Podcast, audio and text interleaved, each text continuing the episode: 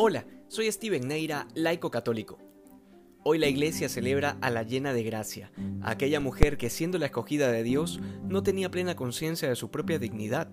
Se nos presenta el episodio de la Anunciación y cabe recalcar que de toda la creación no ha habido ni habrá jamás ninguna otra criatura que haya estado llena de Dios como lo estuvo María.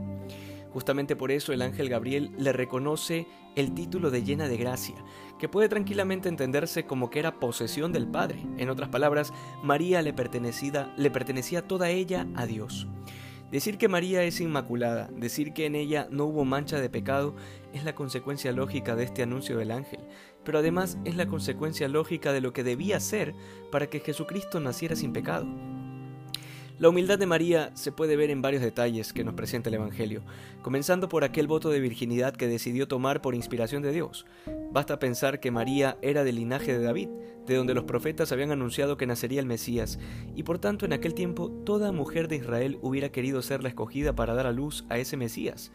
A nadie se le hubiera ocurrido hacer un voto de virginidad porque sería cerrarse a esa posibilidad de grandeza, de fama.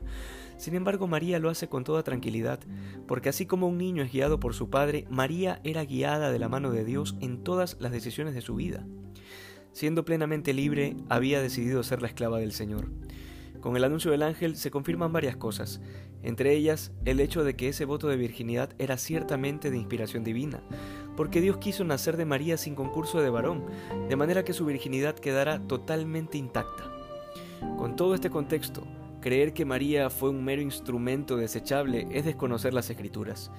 ¿Cómo puede nacer un hijo de una virgen? Pues nos lo dice San Lucas, para Dios nada es imposible.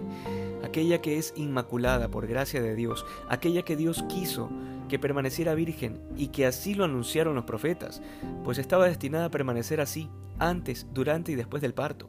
Justamente por eso es inmaculada, libre de toda mancha, y sabemos que no fue por algún mérito suyo, sino porque Dios quiso reservarla para sí. El verdadero cristiano es hijo de María, y ve en la Inmaculada un refugio en medio del combate espiritual.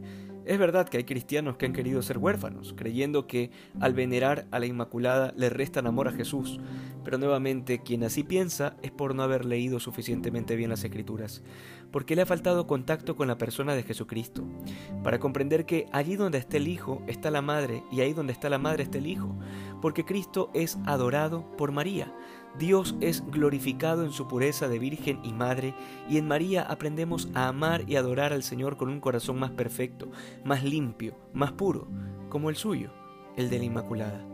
Que hoy seamos más santos que ayer. Dios te bendiga.